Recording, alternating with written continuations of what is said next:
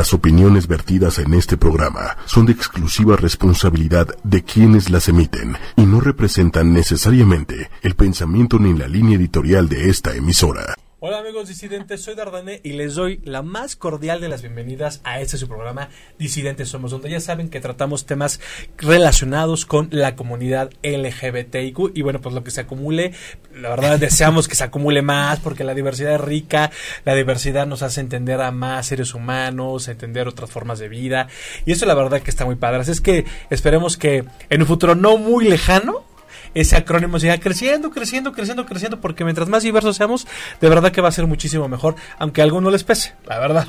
Pero por cierto que ese acrónimo sí va a ir creciendo. Ok, pues antes de iniciar con nuestro programa, ya le doy, pues les recordamos nuestras redes sociales. Acuérdense que nos pueden encontrar como Disidentes Somos en Instagram, en YouTube, en este, ¿qué más? Facebook. Eh, me falta una Twitter, por supuesto. Ahí nos pueden encontrar, pueden hacernos comentarios. Y sobre todo ya saben que aquí hablamos de teatro, hablamos de cine, hablamos de salud, hablamos de sexualidad, hablamos ah, pues aspectos sociales que tienen que ver con la comunidad LGBT. Y bueno, pues la comunidad LGBT la verdad es que siempre ha estado muy allegada y muy apegada al arte. Y en especial creo que al teatro. Y ya saben que aquí ya tenemos el gustazo y la súper, súper costumbre de hablar de teatro y pues, el programa de hoy no podría ser la excepción. Y pues vamos a hablar de una puesta en escena que, bueno, pues en crítica de varios especialistas, pues la han clasificado como irreverente, pecaminosa, diferente, disruptora. Y uno que ya la vio, pues la verdad es que tiene razón. Es una obra que, la verdad es que sí, es una obra que pues trata de abrirnos los ojos ante ciertos temas que para algunos sectores puede ser polémico, pero que la verdad está en nuestra sociedad y vale la pena siempre tomarlos en cuenta. Pues de qué obra les estoy hablando? Pues les estoy hablando de la obra que se llama Lo tenemos levantado hacia el Señor. Y bueno, pues tenemos a dos grandes, grandes personitas que conforman esta obra, esta obra teatral. Y pues quiero darle la bienvenida a Jorge Luisillo. Hola, muchas gracias. Hola Jorge, ¿cómo estás? Muy, muy bien, muchas gracias. Visitando desde otra vez para platicar de ahora de nuestra cuarta temporada en Sala Novo de Teatro La Capilla. Oye, pues lo tenemos levantado del Señor, que bueno, es, es creación tuya, pero también actúas, ¿no? Sí, bueno, ahora pudo acompañarme Romina, que es otro de los personajes y otro de los creadores de este espectáculo. Y es un espectáculo de ilustración en vivo con música. Ella, ella junto con Mario aportan toda la parte de la ilustración en vivo, que es una cosa muy compleja y muy interesante. Y a cargo de ella corre la parte de la música. Tenemos música ahí muy interesante que ya nos platicará Romina. ¿De dónde se le ocurrió? Oiga, no, pues el teatro no, este, bueno, seguramente este algo algo pasó ahí para, para, que esta historia tuviese vida. Romina, de verdad, de verdad, de verdad. Romina, bienvenida a Disidentes Somos. Gracias, muy este, contenta de estar acá y muy tentada. Em, gracias este, por el espacio, por brindarnos este apoyo. Y bueno, como bien decía mi compañero, eh, estamos en esta obra de teatro que nos, nos enorgullece en algún punto porque hemos llegado a mucha gente y ha gustado mucho. Ah, bueno, es que decir a la gente que ya está en su cuarta temporada. Ajá. O sea, díganme si ya... Gracias por eso, agradecemos al público que nos abrazó y nos sigue pidiendo, de hecho en la, última función todavía estaban y, pero ¿cuándo van a volver? Y, y como que está todavía la, la llama ahí como esperándonos. Así que, bueno. Ah, bueno, perdón, es que aparte sucedió que eh, la mayoría de la taquilla se vende directamente en taquilla. Claro. Pero en esa ocasión casi toda nuestra venta fue por adelantado y teníamos ya teatro lleno wow. desde pues la semana previa, o sea, ya, ya no había boletos y, y afortunadamente Sala Novo se presta a que podamos acomodar y jugar un poquito más y logramos meter un poquito más de personas, pero hay un límite, o sea, Sala Novo en algún momento te dice ya no, por una cuestión de, de, seguridad y tal. Entonces sí tuvimos gente que se quedó fuera en nuestra última función, pero desde pues desde casa compraban ya los boletos, o sea, entonces eso fue lo que nos nos hacía que nos preguntaran, bueno, ¿y cuándo regresan? ¿Cuándo van Claro, las redes sociales y demás estaban muy al pendiente. Bueno, lo que pasa es que ese es el resultado a un buen texto dramático, ese es el buen resultado de una muy buena puesta en escena que, de verdad, yo que ya tuve la oportunidad de verla, pues son temas, son temas complejos, pero también llenos de algo que a mí me encanta, que, que se traten los temas que es a través del sarcasmo, a través del humor negro, eh, para que no nos pegue tanto, ¿no? Claro. Porque a veces la realidad puede ser muy cruda, que ahorita más o menos les contamos un poco para que no los han visto, no les contamos la obra evidentemente, pero más o menos los contextualizamos de, de, qué trata esto, y bueno, pues son temas que, que, que pueden ser no, no puede ser. Son ruidosos y, y pues el texto ayuda para, para que no nos duela tanto, ¿no? Sí. Si nos gustan platicar un poquito más a contextualizarnos de la Bueno, el texto habla, es el diario íntimo de Carlos, que es el protagonista de, esta, de, los relatos que escribió Jorge.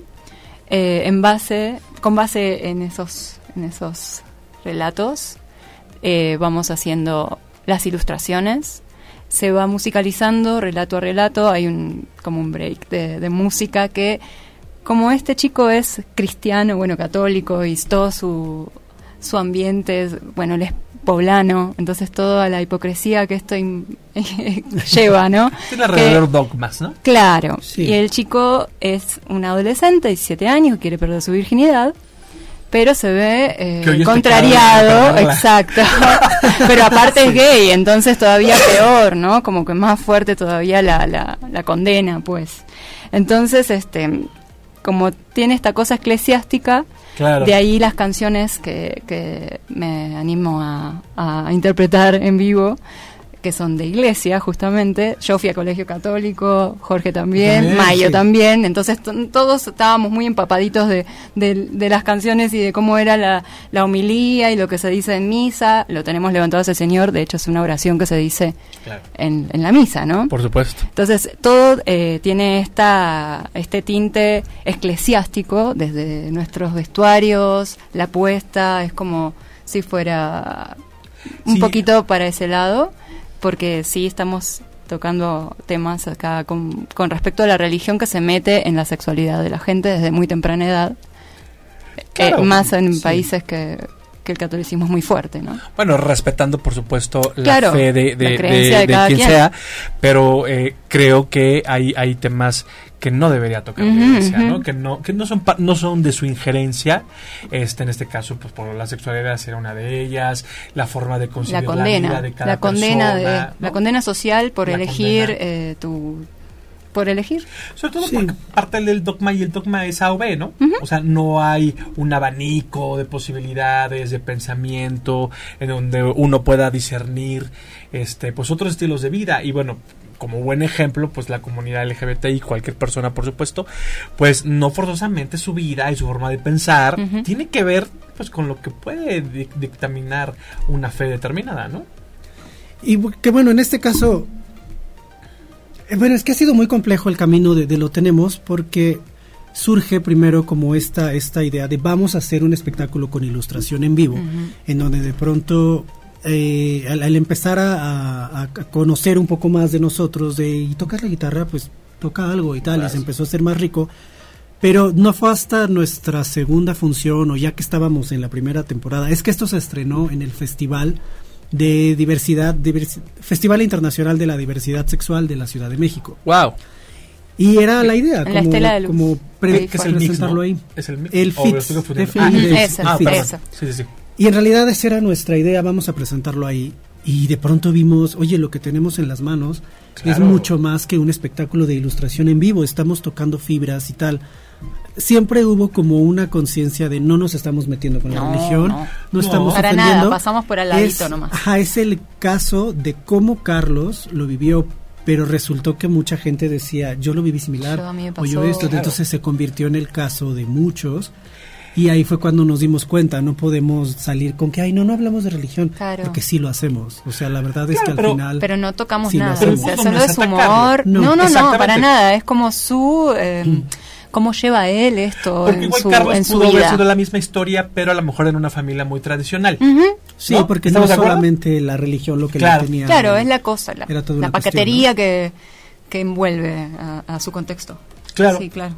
Y habría alguien más que nos dice bueno yo también lo vi muy similar a lo de Carlos. Yo no viví en una ciudad tan cerrada como, como Puebla, pero igual me tocó, hubo otros factores que también a mí me estaban reprimiendo. Y, y nos dimos cuenta que sí teníamos una postura que era la sexualidad, o sea, queremos una sexualidad ejercida de manera responsable, informada y libre. Libre, por supuesto. No, porque esto de pronto orilla a estos personajes a, la clandestinidad, a muchos riesgos, a, situaciones que de verdad cuando empezamos con el proyecto, al menos en mi caso, yo no había podido ver todo lo que lo que movíamos, tocábamos o, o, explorábamos. Para mí era un espectáculo de ilustración en vivo y de hecho así es como lo seguimos moviendo, pero en realidad es mucho más que eso y que tiene que ver mucho todo lo que aportan, eh, lo que ya hay como en escena con estos tres comediantes, porque no se podría hacer sin eso. Y, y, bueno, que el texto al final fue un punto de partida, pero, pero ahorita ya que lo vemos, las canciones forman también parte como muy importante, todas las ilustraciones y toda la interacción que hay, ¿no? Como eso que no puede estar escrito, ¿no? Eso que, que surge de una relación o interacción genuina y de un interés real, o sea, porque sí nos mueve, porque sí pasamos por ahí. Aparte es que no, no existe, por lo menos en este país, que no haya pasado por eso. O sea, es un país eh, en, su mayoría católico. O sea, que ya después uno decidió dejar de serlo, volverse ateo, volverse agnóstico y demás. Esa es ya historia individual de cada quien y sabrá por qué, ¿no? Pero, pero venimos prácticamente de un país católico, entonces de verdad, eh, todos de alguna manera, homosexuales o no, mujeres o no, hombres o no, hemos estado pues envueltos en, este, en estos dogmas, ¿no? Y seguramente alguna vez en la vida nos hemos preguntado eh, por qué si yo siento esto, por qué mi religión me dice todo lo contrario, ¿no? O o me, señala, o me aparta, o me... Exactamente. Te sentís marginado, entonces es, es, es una de las cosas que, que nos empezamos a dar cuenta inocentemente nosotros contando esta historia nos, nos topamos con esta realidad así como de mucha gente que se empezó a, sacudir con esto y como es tan inocente, porque es un humor blanco, o sea, no tiene, no tiene ninguna no es grotesco ni mucho menos, habla de sexualidad, sí, pero no se desborda, exacto, de un niño, o sea, estamos hablando en un lenguaje adolescente, preadolescente, o sea, que está ahí, que está, creciendo, exacto. Entonces es todo como un tono muy dulce, muy, sí, pero ahí va ahí te va. el, el, mensaje te va y, y, te podrás reír o no, o, te quedarás pensando, o, simplemente te quedarás frío y después te reirás. importante, Romina, te podrás cuestionar. Claro. Porque la verdad. Eso desde ya. Eso es que eso, es lo mejor que nos da el arte, el teatro, el, cine, lo que quieras. o sea, que siempre lo importante es que nos nos, nos, acomoden la mente preguntas que digamos, ay, wow, eso no lo había pensado, ¿no? Y que además nosotros ensayo con ensayo también o función con función hemos estado descubriendo cosas. Eh, suena bien raro, pero creo que te puede pasar a ti con ilustraciones que de pronto muestres una ilustración y te digamos, ay, ya viste qué tal trazo hay esto y tú no lo habías visto. A mí de pronto me pasaba que ellos encontraban cosas en el texto que, digo, yo lo escribí, pero yo no estaba muy consciente o para mí era algo muy casual que estaba incluido y de pronto eh, que también pasó con gente, con espectadores que decían, qué fuerte tal escena. Y pero fuerte, ¿por qué? Si solo hace tal cosa. Pero porque como yo crecí también muy cercano a eso, no tengo la perspectiva de decir, oh, wow, sí estuve en muchos riesgos. Entonces, hay muchas cosas del texto que yo pensaba que eran muy ingenuas y que otras personas han visto de fuera y dicen, oye, tu texto no es ligero. O sea, el personaje sí pasó por cosas muy fuertes. Y yo, algunas no las tengo tan conscientes. pero está padre. Eh, por, eso a mí me encanta el teatro, porque nos hace entender otros microcosmos, ¿no? Eh, o sea, de, todas las personas. O sea, no salirnos de nuestra propia visión de la vida y decir, mira, este, porque el texto va a llegar a las personas de manera diferente, ¿no? Aunque a lo mejor tú como dramaturgo, tú como también dramaturga. Claro, hay quien se engancha en el texto y, en, se conecta con el universo de, de, cada de Carlos, de, bueno, de Jorge que escribió estos textos y después está el universo de Mayo, que es eh, los, dibujos que él hace a través de estos textos y, lo, y el mío que dibujo después con otros textos y, es como que son todavía son tres, tres miradas más las del espectador porque el espectador se puede entretener más o sea mientras escucha está colgado viendo cómo es el trazo O cuando hacemos el arte objeto, la persona se conecta con lo que le están haciendo a nuestro personaje Mateo, que es nuestro vocero en redes, que si lo buscan en, lo tenemos. Lo van a adorar. es un osito muy, muy adorable que le, da, le doy vida. Y entonces está también esa cuestión de que tienen muchas cosas para elegir o, conectar que no se sabe que, puedes que puedes elegir en ese momento y te lleva en la historia. Sí, la verdad es que el texto habla también, bueno, sin contar mucho por supuesto, pues de este despertar como tú lo acabas de mencionar, pero desde lo humano, desde la edad, desde la ingenuidad, eh, desde que tú lo validas, pero te das cuenta que afuera cierto sector no lo va a validar, ciertas instituciones tampoco, y es entrar en una encrucijada que dices, le hago caso a mis creencias, a lo que siento, a lo que me enseñaron en casa, ¿qué le hago? Pero mientras descubro todo eso, yo estoy hirviendo. Claro, mis hormonas están acá. Claro, en el buen sentido de la palabra, claro. Ahí, por ejemplo, la hormona acá, ¿no? Mira, por ejemplo, este, yo que por supuesto ya vi la obra, a, mí me hicieron recordar varias cosas que uno hace a esa edad. ¿No?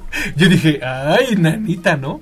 Que seguramente si, tuviese la conciencia que hoy tengo, la hubiese tenido a esa edad, digo, la neta, es que a veces el despertar y sin ninguna orientación y sin ningún este acompañamiento, pues puede ser complicado, ¿no? Sí. ¿Estamos de acuerdo? Sí, porque además no nos enfocamos tanto, o sea, en las consecuencias. O sea, normalmente cuando se tratan estos temas, vamos a hablar de, bueno, una, una sexualidad que no se lleva de forma responsable te puede llevar a riesgos de salud. Y en este caso hablamos de otro tipo de riesgos que puede enfrentar y de otro tipo de vulnerabilidades claro. que, que llegamos a experimentar y que son mucho más complejos y que no siempre han tenido como un foco o una atención adecuada. Entonces sí ha estado interesante. Es que por lo regular eh, aspectos como psicoemocionales, ¿no? Autoestima, son, yo aquí pegando al micrófono. Sí, sí, son yo creo que pues los que menos son atendidos, ¿no? Y, más esa edad, ¿no? Que es la preadolescencia. Es que si no aceptamos que a esa edad eh, pasa lo mismo con las hijas mujeres, ¿no? Si no aceptamos la sexualidad de nuestros hijos, yo no tengo hijos, pero bueno, soy hija. y, bueno, he vivido en un hogar machista, con ciertas reglas para mi hermano y ciertas reglas para mí. Eh, ciertas este, vistas gordas para lo que él hacía o qué hora venía. Y yo por ser mujer tenía que cumplir con otros este, patrones de por solamente nacer con sí con la condición de mujer ejerce el rol y imagínate eso siendo hombre y que tenés que ejercer sí o sí tu papel de hombre y cómo sales de ahí. O sea, es como todavía peor. O sea, no digo que peor, pero sí es, es, esa cuestión, ¿no? De romper eso. ¿Cómo lo hace un chico? ¿Cómo llega? ¿Cómo, cómo aborda? Si no tiene una sola de dónde agarrarse. O sea, es como que ahora hay más información, por suerte, internet y, y demás. Una sobreinformación igual, que no sé ah, no, hasta dónde va bien. Porque hay una sobre bombardeo tampoco está tan bueno si no tenés una guía, ¿no? y, aparte, pues a lo mejor ese adolescente, su mm. primera referencia, su primer ancla pues, son sus papás. Y pues aquí lo hemos contado muchas veces. Y a veces ese chico, esa chica gay, pues se dan cuenta que ni ellos son el ancla, ¿no? Sí, o, también eh, escuchan a sus padres decir, ah, tal, en la televisión están comiendo y de pronto le aparece un actor, ah, tal, ese de, ese es medio puñal, Ese maricón, ese, jotito. Entonces, ¿yo cómo voy a venir a encarar esta cuestión que me pasa a mí si ya veo que en mi casa esa es la están fijándose en esto y están tachando a esta persona, están juzgando desde ese lugar que me queda a mí? Claro. Cuando sepan esto. El objetivo queda al 100%, ¿no? Es eso. El miedo. El miedo. El miedo. a, hacer. Y es que tú ves algo bien importante. El, gran problema que sobre discriminación y demás es el machismo, ¿no? A la mujer se le discrimina por machismo. Sí. Al homosexual se le discrimina por machismo. O sea, parece que el gran problema ¿no? Es el machismo, que es el que, si queremos erradicar la homofobia, si queremos erradicar este... Exactamente, pues tenemos que eh, empezar a erradicar ese machismo, ¿no? Cambiar, pero tanto de hombres como de mujeres. Sí, totalmente. Y, creo que y por eso creo que de pronto esta, esta puesta en escena, al menos aquí en este contexto, hay muchas partes donde no requiere de mucha explicación. O sea, si de pronto el espectador dijera, ¿y por qué nunca lo habló con sus papás? ¿En serio? O sea, creo que aquí no hay que explicar por qué, porque está además, está súper entendido que es un tema que no puedes hablar con tus papás cuando eres adolescente, es tabú. ¿no? Y que a lo mejor habrá otras sociedades que sí digan, ay, qué extraño, que nunca lo habló? Bueno, aquí en este caso, ni para qué nos detenemos a explicar, ¿no? O sea, no, no es necesario meter una voz que diga, y Carlos nunca lo habló con su papá por esto o con su mamá por aquello. No, y aparte no tendrás por qué empezar el texto con un dramón ¿no? Pues porque es un diario íntimo, justamente. Lo está escribiendo Entonces, abajo la, abajo la claro. O sea, que en otro lugar a lo mejor no se entendería. Aquí la dinámica está más que entendida. o sea, por algo es que nunca lo habla, por algo es que en ese caso su confidente, su fuente de información principal es el mejor amigo que está igual o más perdido que él. Ay, bueno, sí. Y que en este caso, bueno, ahorita puede ser el internet de la persona que conociste acá, pero no siempre lo que decías, ¿no? Ya hay un exceso de información y no tenemos la capacidad de, de, discernir o de, ah, esta información es confiable, esta no. Entonces realmente sí tratamos de mostrar una probadita de un tema mucho más complejo, ¿no? Ah, claro, por supuesto. que estamos conscientes, vamos a hablar de este tema. Es una historia. Solo de y de esta manera. Es una historia. Porque no es fortuito que sea Puebla, no es fortuito que sea a partir de, del dogma de la fe, no es fortuito de este despertar sexual, o sea, todo tiene un porqué y, dentro del texto está justificado, ¿no?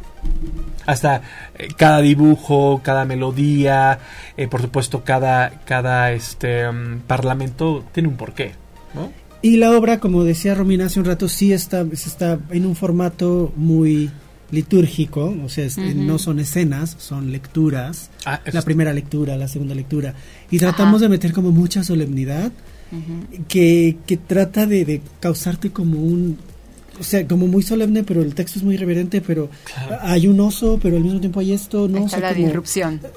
pues es que la vida es así, y solemne, agresiva, y que buscamos es empezar con una escena saturada, o sea, de pronto es para dónde veo, a quién veo, porque también tratamos que es que es un formato muy distinto, o sea, es muy veo al actor, pero veo al ilustrador, pero veo veo al actor, pero veo al ilustrador, hacia dónde veo, entonces esta primera escena ayuda a entender como ah, de aquí va, ok, ya entendí. y entonces ya entra el, la historia de lleno, ¿no? Y técnicamente hablando, a mí me sorprende esta capacidad que tienen de decir, dibujar, este, proyectar. Oye, si es un. Eh, a, nivel actoral, a nivel ilustración, es fuerte, ¿no? De atención, de concentración. Bueno, de, de practicarlo también, ensayar. Y también estar, o sea, conscientes de, de, cada paso, de cada... Es que el texto te va, te va también guiando, entonces es eh, va por ahí también la cosa. Es, es en nuestro riel, digamos, y entonces uno ya sabe qué tiene que hacer en cada momento. Las pausas necesarias para las risas, para esto, ya los timings más o menos. Igual el público se renueva y el público siempre es diferente, pero siempre como que siempre captamos, ah, tal chistecito hoy pegó más que ayer, o ah, eh, tal cosita la sacamos porque no está causando tanto, y como que también nosotros vamos como fijándonos, ¿no? En todas esas cosas y creciendo con cada función también, vamos ayornando. Es que es una ventaja del teatro que eh, eh, el texto puede ser el mismo, pero el público no. Entonces el público es el que va de alguna manera pues determinando pues las reacciones y la postura que puede tener ante la obra y ustedes se percatan, ¿no? Mm, claro. Sí, sí lo vemos. También eh, nos damos cuenta cuando el, espectador de pronto están como más atentos a la ilustración. Yo como en mi caso no ilustro, entonces solamente estoy ahí, yo solamente leo, pero sí noto cuando la atención es más cargada hacia los que ilustran o hacia, Romina cuando está cantando, o de pronto sí hay como mucho más peso hacia donde yo estoy pero también lo vamos sintiendo y también eso se va midiendo. Y hay algo bien interesante que llevamos el acto de, de, ilustrar a esta situación vulnerable que, que, normalmente vive un actor. O sea, el actor que está en escena y que toma decisiones y que, y que está en un equilibrio precario y que está, insisto, tomando decisiones. Aquí tenemos a, a dos artistas en un momento que normalmente es muy íntimo. O sea, normalmente el ilustrador, al menos que sea muy exhibicionista, pero en general es, es, algo que hace como en su casa, en su estudio, está creando imágenes y es un proceso muy íntimo. Esa puerta cerrada casi siempre. Y aquí no, o sea, entonces lo que hacen Mario y Romina de ser tan vulnerables en escena y que yo no sé cómo habrá sido, qué tan difícil las primeras, las primeras, las primeras funciones, pero el trazo va, o sea, es como muy preciso y tienen que terminar a un tiempo. Y hay que terminar a tiempo, hay que terminar a tiempo. No podés eh, quedarte con el dibujo medio a hacer y ya terminaron de leer. Claro. No. Pero tienes que conocer los tiempos del trazo y por eso te digo que el, relato te va como uno en el cerebro ya va, ah, bueno, van por tal lado, ok, ya tengo que ir por, por tal otro lado del dibujo y así. Porque este acompaña muy bien lo que tú dices, ¿no? Junto con el texto ayuda a, entender la situación. Enriquece a manera de escenografía también. audiovisual. claro, por, supuesto. Y algo que les pasó que a mí me sorprendió muchísimo es que, claro, nosotros ensayábamos y ellos ilustraban, pues, sobre la mesa, ¿sabes? Y de pronto, bueno, aquí va a estar la cámara y entonces no te puedes inclinar porque tapas la ah, cámara. Claro. Entonces ahora tenían que ilustrar en una posición súper incómoda. Y, no, te puedes acomodar porque a mí los círculos me salen más cómodos. No, o sea, a como está y no lo puedes acomodar. No, por porque está en, está, está, hay un un encuadre. No, Pues que se tienen que fijar eh, en, aspectos de escenario, ¿no? De ángulos, de perspectiva. No solamente. claro, para que la proyección tenga sentido y sea bonito y se pueda apreciar, ¿no? Que... Entonces, ¿dónde va a estar el material? Lo vas a tener de este lado y tienes que eh, tomarlo sin atravesarte. O sea, si hay muchas cosas que requieren de un nivel de concentración muy grande. Sí. Muy, muy grande y a mí sí me parece muy interesante ver a, dos artistas hacer esto en escena. Claro. Porque además no solo están ilustrando ahí atrás mientras otros actuamos. Ah, no, son también. Además, ellos tienen líneas, ellos de pronto están ilustrando y contestan, o ella está con la guitarra y responde y hace, y entonces es una atención muy dividida, muy interesante. De hecho, eh, yo siento arriba del escenario que Romina desaparece. En ese momento yo ya no existo en el mundo. Es como que ya estoy ahí en el escenario y es como que en ese momento todo lo que pase, estoy ahí. O sea, no, no desaparecí, no me preocupa más nada, no me no pienso en nada, es como meditar, es como que entras a un mundo, a un universo, claro, nada, nada, estás en eso. Y después salí de ahí y es como, wow, lo logramos, lo hicimos, no sé qué, hasta estoy nerviosa a, posteriori de, de, haberlo hecho es como, wow, ahora el saludo final y qué sé yo, y es como, sí, lo logramos. todo un reto, cada, función es un reto. Actoral, es un reto, por lo menos así lo vivo. Por supuesto. De, mi vamos a leer comentarios porque después me regañan. eh, Carla Gaby CL dice, me encanta la obra. eh, ¡Salud! Perdón, gracias, este, Carla. Carla, creo que tenemos alergia. No, no eh, Carla también dice que saludos a Mateo. Ay, sí. eh, Nidia Ruth Luna Campos dice una obra única, brillante, es muy divertida y los chicos muy talentosos. Felicidades. Gracias. Oigan, eh, Mariana Legorreta les dice hola, dice Is Flores, es eh, está basado en historia real. Nos pregunta por acá. Pues bueno, tratando de explicarlo lo más rápido posible, esto surgió en un diplomado de creación literaria. Yo llevé la clase de relatos eróticos o temas eróticos en la literatura. Y resulta que no me salían, o sea, me salían puros relatos cómicos.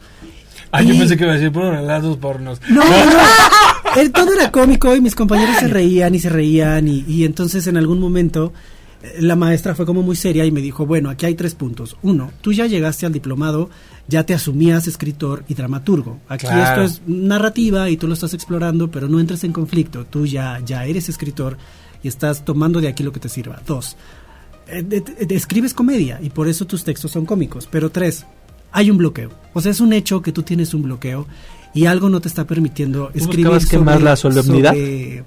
No, evadía, evadía el tema y escribía ah, sobre muchas cosas y le daba generaba interiormente ah, hasta que dije, ¿qué me hace este bloqueo? La religión. O sea, yo tengo un grave problema y yo no podía hablar de sexo. Me costaba mucho trabajo. Ya, ya, ya. A mis 32, 30 y, ¿cuántos años tenía en ese diplomado? 32, me costaba mucho trabajo escribir que un personaje se masturbaba, que un personaje veía porno, que no sé, me daba mucha pena incluso a mí a platicarlo. Si alguien empezaba a hablar de masturbación era como... Por eso tosía recién. Sí, ¿no? Entonces, entonces me di cuenta ya le demasiado. que a mí me bloqueaba mucho esto y dije, bueno, vamos a explorar a un personaje que quiere vivir su sexualidad y que quiere perder la virginidad y no puede porque la religión le estorba un poco. Claro. Y entonces personaje. sí tiene un poco de, de, cosas que me sucedieron, de cosas que le sucedieron a, a, varios amigos míos. Yo viví en Puebla siete años y entonces sí interactué con muchas personas que por un acto de irreverencia, entonces, ah, no me dejan vivir mi sexualidad, la supervivo ahora, ¿no? Claro, por supuesto. Y no me dejan ser una persona eh, sexualmente activa, pues ahora, pues lo soy y voy a ser como muy evidente al respecto y lo voy a publicar y entonces voy a buscar correr riesgos, ¿no? Y está el que, o sea, había como muchas maneras de enfrentar esta represión. Y entonces traté de jugar un poco con eso y meterle a, a Carlos diferentes escenarios. Y aparte que pero lo, lo, sufrimos todos, o sea, a ver, es, son procesos naturales como la masturbación, el despertar sexual, y no puede ser que estén tan estigmatizados y que nos generen el lugar de placer, porque la bronca es el placer. En lugar de que no sintamos placer, eh, sentimos culpa y la verdad que no hay institución o religión, lo que quieras, o sistema educativo, sistema religioso, o la doctrina que tú quieras, no se vale que nos llenen de telarañas la cabeza, ¿no? la verdad. De ahí, de ahí surgen todos los males sociales, porque es el amor propio. Si tu propio cuerpo no lo vas a amar y no amas tu sexualidad, ¿cómo vas a poder amar a otro más? Claro. ¿Y cómo te vas a aceptar? Eh, a otra persona si no, no aceptas quién sos y no es como que estamos pidiendo que haya una sociedad sana cuando lo más sano que es la sexualidad, que de ahí venimos todos, no conozco a nadie que no haya venido a través de un acto sexual, Yo, a, a, todas las, mamás. Claro. ¿De dónde salimos? ¿De la costilla? no, del útero. trabajo pensar que nuestra madre también es activamente sexual. claro, pero está tan hecho como un tabú, tan, esa cuestión oscura. Claro. cuando es la vida misma. todo lo, exactamente. O sea, es que tan natural como esas rosas que están ahí. O sea, por supuesto. Eh, es como querer tapar cosas que es no que somos el cuerpo también. Pero bueno, hay toda una cosa de dominio que la culpa eh, abarca. Pues es que sentimos culpa de ser nosotros. cosas. Yo, te perdono. Inventamos el perdón y la culpa, ¿no? Y yo soy ah, quien tiene el perdón y, y venía acá a sentirte culpable. Nacés para sentirte culpable. Dale. No es así. Hay otra historia. Y tienes razón, desde, a ver, a alguien le debes la vida, ¿no? O sea, ya nacemos con deudas. sí, ¿Estás de acuerdo? Ya nacemos con una A alguien le debes eh, el que te haya cuidado. Sí. Qué bueno, seguramente una madre y un padre dirán, bueno, no es que me debas, pero pues, es amor puro y se entregará siempre, ¿no? Pero desde afuera es a alguien le debes esto, a alguien le debes esto otro y hasta le debes que pues esa, esa misma culpa, ¿no? Que, que, debemos de, erradicar, por favor. Yo por eso digo, la bronca no es que si, si creemos en una religión o no. Yo siempre he dicho, claro. la combinación perfecta es, sí, ten tu, tu, tu, tu, tu, doctrina de fe, pero que esté combinada con educación. Creo que la combinación puede ser perfecta. Ya estamos en el medioevo. Claro, o sea... hablar de, de, espiritualidad, de, de un contacto de aceptación del cuerpo, que tenemos un cuerpo holístico, que somos cuerpo, alma, espíritu, todo, con nuestra genitalidad, con nuestros berrinches, con nuestro todo, o sea, somos un completo. Aparte es inevitable, porque la doctrina puede decir no sientas esto, no te masturbes, pero lo vas a hacer. Porque es natural. Porque, o sea, el cuerpo mismo lo, lo, va a pedir. Es la única forma de hacerte sentir culpable, prohibirte algo que vas a hacer de todos modos. Igual te va a decir, ajá, exactamente. Esa es la doctrina. Totalmente de acuerdo. Me preguntan aquí, dicen que si venden los dibujos de la obra. Sí, al final hacemos una pequeña subasta. Eh, bueno, en realidad hacemos una alegoría de, del diezmo, claro como para ah, seguir con esta cosa litúrgica. Claro, por supuesto. Quien quiera colaborar así de corazón y si les gustó mucho alguna de las ilustraciones, no las podemos volver a usar porque cada ilustración es pues única, e irrepetible y ese, ese dibujo es de esa función y bye, ¿no? Es única e irrepetible, entonces se la pueden llevar, sí, claro. Y aparte, bueno, con esa dinámica de que se puede llevar la ilustración, de alguna manera podrían estar rompiendo ustedes como actores, pues la cuarta pared, ¿no? Es llévate algo de, El merchandising. Exactamente. en vivo. Tú muy bien. no lo pude haber dicho mejor. claro, por supuesto, ¿no? Sí, porque de hecho es algo que se implementó a media temporada, porque antes no, no se nos había ocurrido como que alguien, alguien del público lo quisiera. Mm. Y no porque dijéramos, ay, ¿quién va a querer esto? Sino más por una cuestión de no, no se nos había ocurrido. No. Y, alguien por ahí nos preguntaba, ¿y qué hacen con ellos? creo que hubo una persona que lo pidió uno o algo así. Sí. Se lo dimos en ese momento. Y luego no sé cómo surgió así de, bueno, ay, el diezmo voluntario. Podríamos usar de esto de poner eh, de, hecho, habíamos pensado pasar la, la, bolsita, la charolita y todo eso, pero después se, perdió porque ya no daba tiempo y hay que hacer más rápido, ¿no? Al final. Es cierto, ya recordé, fue este chico, este un chico que nos fue a ver al estreno, a la primera, primera función que dimos. Él nos dio. Eh, un chico, Marco Flores. Mm. Ay, memoria. Sí, lo ¿eh? recuerdo. Este... No recuerdo porque además involucró como mucho en cuándo hay otra función, cuándo hay otra función. y no ah, teníamos, realmente no teníamos una respuesta. Porque para nosotros era el festival y ya está. Hay una pregunta, perdón, eh, ¿en Puebla se han presentado? No. Estamos dispuestos. Si padre, ¿no? Este... Pero no nos dejan en. Tenemos prohibida Personas no gratas. Sería padre, ¿no? Sí, bueno, estamos abiertos a cualquier porque, este, porque propuesta. Cada estado es, es, es una eh, es una forma de pensar diferente. Digo, todos somos México, pero cada uno tiene su peculiaridad en cuestión de ideologías y habrá estados más abiertos, otros muchísimo menos, ¿no? Entonces, sería padre que la obra fuese a estados abiertos, mm. ideológicamente hablando, y no tan abiertos, ¿no? Sí, claro. Sí, bueno, y que además ahorita Puebla, que como te decía, yo estuve unos años viviendo allá, creo que en, aquel entonces sí había, eh, si tú buscabas como teatro y tal, había, pero había mucha la idea de estamos tan cerca del DF que bueno. Claro. Lo tenían como muy cerca y no había como un esfuerzo por crear una identidad de teatro poblano como tal. Y creo que ahorita sí ya hay como un esfuerzo mucho mayor, o sea, ahorita sí ya hay como propuestas mucho más auténticas, propuestas de gente que está consciente, que no es como, estoy en Puebla en lo que me voy al DF a triunfar. No, ya hay gente comprometida con el arte en Puebla, con la escena teatral poblana. y si cada estado se merece y que esto pudiera, Sí, y que de pronto este esto ya pudiera tener allá una plataforma, o sea, ya se pudiera presentar esto y encontrar un público mucho más sensible a la propuesta que traemos pero sobre todo al tema. O sea, sí creo que puede ser un tema muy importante para, para presentar ahí, porque ahí nació de alguna manera. Mm. Claro, por supuesto. Ahí, ahí nace y, y será la pena. Es que de alguna manera, a mí me gusta que el arte confronte, ¿no? Ideologías.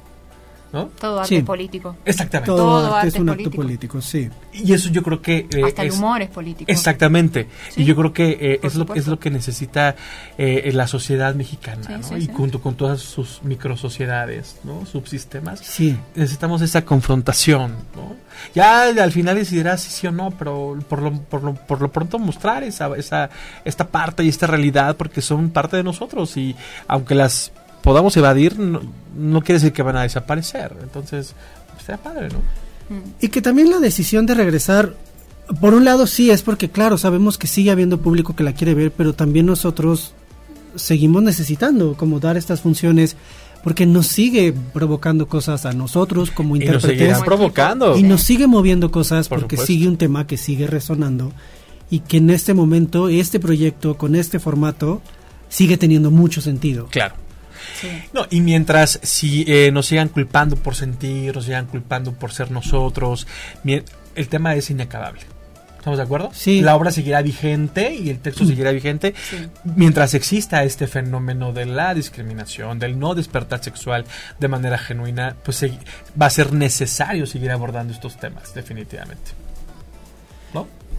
A lo mejor ya estoy en un rollo muy utópico, pero igual ni siquiera lo vemos ya nosotros, ¿no? Está increíble que dentro del público nos ha tocado ver gente de la tercera edad. Wow. Muy eh, risueña con el padre. tema. Cierto, cierto. Eso me encanta. Eh, una maestra que llegó a su grupo de, no sé, eran chicos como de... de secu, ¿no? Sí, como de secundaria. Oh, cierto, sí, tuvimos... De primaria, O sea eh, cuando de pronto vemos así como la gente que está entrando y decimos, wow, es para, o sea, si bien no es para menores, pero sí es para un preadolescente que ya empieza con toda esta hormona y demás. Eso ya, es mi opinión, aclaro, no, no, no, tiene que ver con ellos, mientras a, más temprana edad sí, sí, totalmente, le des información sexual a un niño, muchísimo mejor, ¿eh? Claro que sí. Claro, la educación sexual información con la información necesaria y adecuada, pero a temprana edad es muchísimo mejor. Prefiero que prefiero eso y no que aprendan a través de una porno.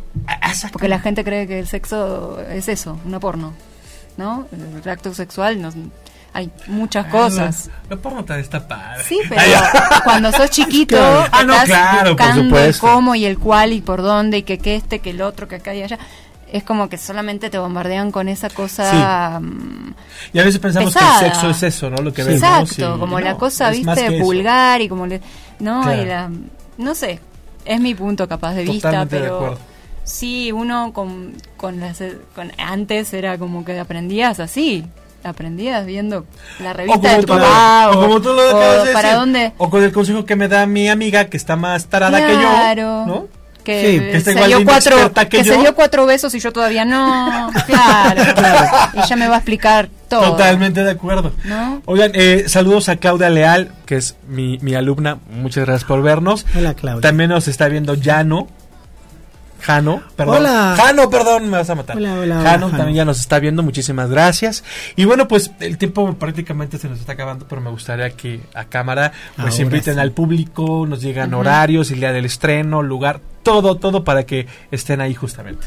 Bueno, estamos todos este los sábados a las sábados a las 7 de, la noche, en Sala Novo de Teatro La Capilla en Coyoacán. En Coyoacán. Empecé, estrenamos el 23 de marzo y vamos a estar hasta el 25 de mayo. Sí, son 10 funciones, bueno, tienen las redes sociales, que bueno, en Instagram es arroba lo tenemos punto, no, lo punto lo tenemos o no. A lo punto tenemos. Punto tenemos punto levantado. Punto levantado. directamente en Facebook. Sí, directamente en Facebook es lo tenemos levantado. Es como la, la, la nuestra central, ¿no? Y la central de, la obra. te va a dirigir hacia el Instagram, y hacia el Twitter. Al Twitter. Nuestras principales eh, promociones las van a encontrar directamente en Facebook, es en donde las lanzamos. Y por ahorita estamos en preventa, la entrada general es de 200 pesos y durante el periodo de preventa son 150, pesos. Para cualquier función, si compran de una vez y pueden adelantar su compra, van a asegurar su boleto por 150 pesos. Es un espacio pequeño, es un espacio muy íntimo que favorece mucho al tipo de espectáculo, pero por lo mismo los boletos pues son escasos. Entonces, claro. sí les recomendamos que tomen precauciones porque además pues Dios ayuda a los que compran con tiempo. y son 150 pesos el boleto en preventa para Lo tenemos levantado hacia el Señor. Y aparte, bueno, mire, eh, la obra, como ya le hemos comentado, la van a disfrutar. Es una obra pecaminosa, disruptiva, disidente, diferente. Para reír. Para reír, para reflexionar, pero sobre todo, para, pasar un buen rato. Pasar un buen rato y pues también en este teatro que es, bueno, pues ya es parte de nuestra de nuestra cultura. ¿No? O sea, eh, quien no conozca, la verdad vale la pena conocerlo. El, el cabaret del teatro ha sido pues la cuna de este lugar y bueno, es un lugar emblemático, ¿no? La capilla y la sala no. Sí, les damos las gracias que nos han vuelto a convocar para esta cuarta temporada para el Teatro de la Capilla de Coyoacán. La verdad es que Sala Novo sí hace un esfuerzo muy grande, la capilla, por ser un, un, foco cultural, un, un centro de, un semillero también. Entonces Sala Novo siempre busca tener propuestas con algo distinto, pero con una postura muy clara. Más independiente. Y además más independiente. Entonces, si es garantía, lo que les recomendamos es lleguen temprano. Está Bejuco, que es la, la bar cafetería de la Sala Novo, se pueden tomar una cervecita artesanal, una, copa de vino y pueden entrar con ella a la obra. Se ha dicho, ah, permitimos el acceso a foro con, la copita, con, la cervecita. Con sus palomitas no, porque pues, el ruido no está bien. Sí, a lo mejor las palomitas no. Por favor, que sí cae gordo. Cae gordo ahí que le gusten ahí. Con la hamburguesa tampoco. o con el sope ahí, la garnacha, pues no se vale, ¿no? Pero pues muchísimas gracias Romina, muchísimas gracias ustedes, por favor. Muchas gracias. Éxito en esta nueva temporada. Muchísimas gracias. De este gran gran, gran, texto. Y te esperamos el día de la, Por supuesto. del estreno. Del estreno. ahí el 23 de marzo a las 7 de la noche. Y de ahí los siguientes sábados Todos los sábados, 7 de la noche. Perfectísimo, pues. Muchísimas gracias. Y pues acuérdense que nos vemos el próximo martes a las 6 de la tarde en otra disidencia para seguir hablando pues de las cuestiones muy humanas de la comunidad LGBT. Yo soy Dardane y acuérdense que nos vemos en ocho y media el próximo martes. Bye bye. Hasta luego. Bye. Si te perdiste de algo o quieres volver a escuchar todo el programa, está disponible con su blog en ochoymedia.com y encuentra todos nuestros podcasts de todos nuestros programas en iTunes y Tuning Radio. Todos los programas de ochoymedia.com en la palma de tu mano.